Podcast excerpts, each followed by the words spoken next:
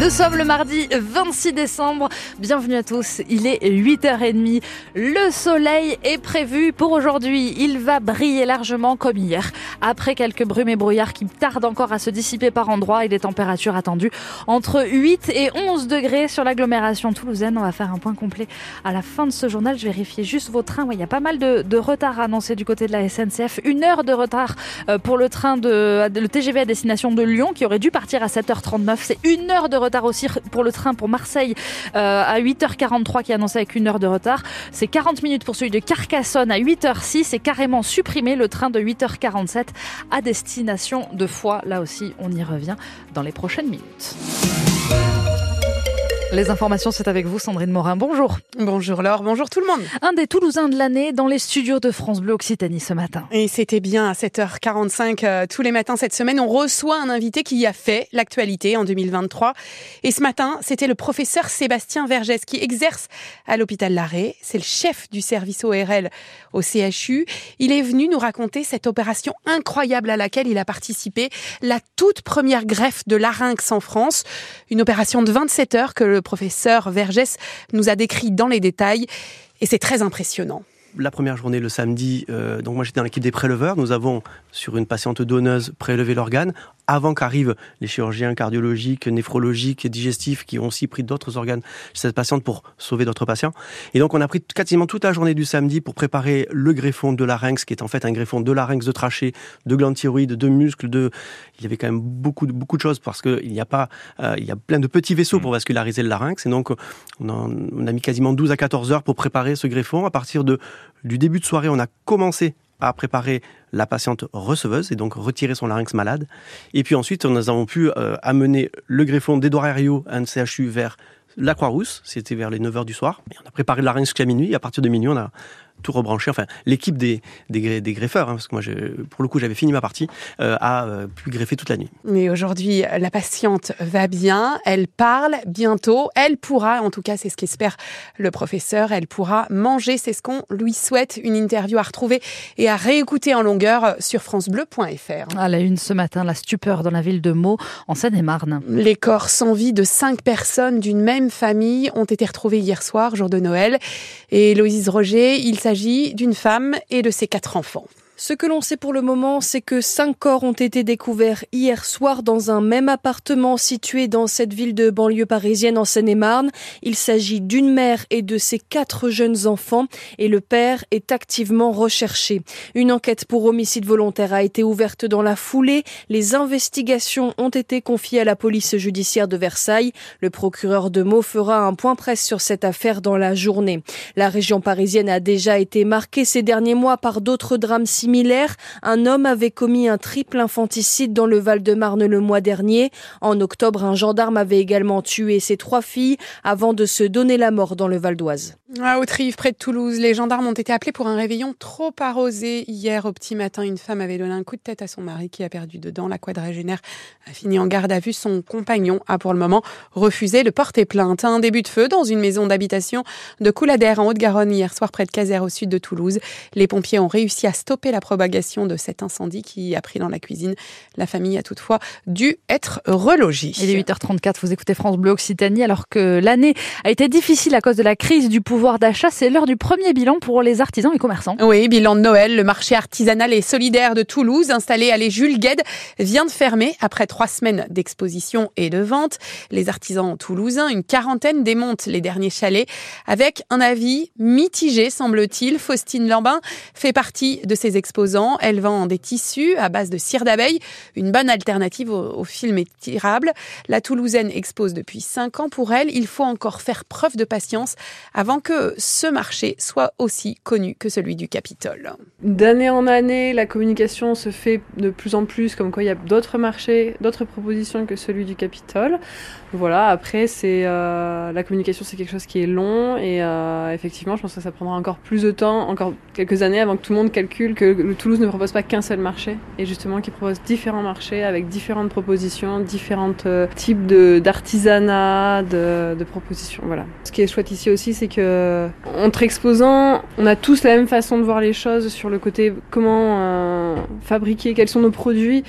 Chacun, on sait qu'il y a de la valeur dans chacun et ça c'est assez chouette aussi. Et de pas être à côté de quelqu'un qui va revendre des choses qui sont faites à l'autre bout du monde mais par je ne sais qui, je ne sais comment, euh, voilà. Et là ici on est vraiment tous dans la même dynamique et ça c'est chouette. Et si vous avez encore des achats pour le Père Noël à faire, hein, euh, les derniers jours des marchés de Noël à Toulouse, le plus gros du Capitole donc ferme donc ce soir à 19h. Dans les autres départements des alentours, le marché de Noël d'Albi, Montauban et Castres jure dure pardon, jusqu'à dimanche. N'effacez pas, Gérard Depardieu, l'appel de 50 personnalités du monde de la culture, alors que l'acteur est visé par deux plaintes pour viol et agression sexuelle et que des propos diffusés dans complément d'enquête ont suscité l'indignation. Plusieurs personnalités, parmi lesquelles Nathalie Baye, Nadine Trintignant, Benoît Poulvorde, Pierre Richard ou encore Charlotte Rampling et Carla Bruni, appellent à ne pas se substituer à la justice et permettre à ce géant du cinéma de continuer de jouer.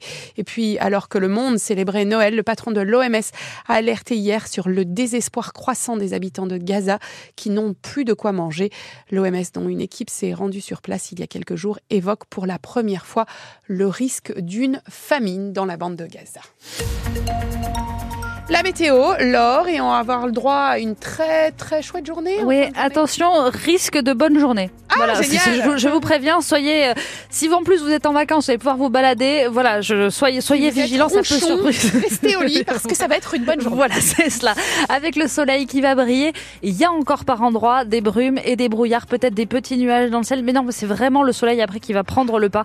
Euh, sur, comme hier, ça va comme hier, exactement, la même journée qu'hier. 8 à 11 degrés pour les pour les températures à À Bourg-Saint-Bernard, à Labège ou encore du côté de Cugnot.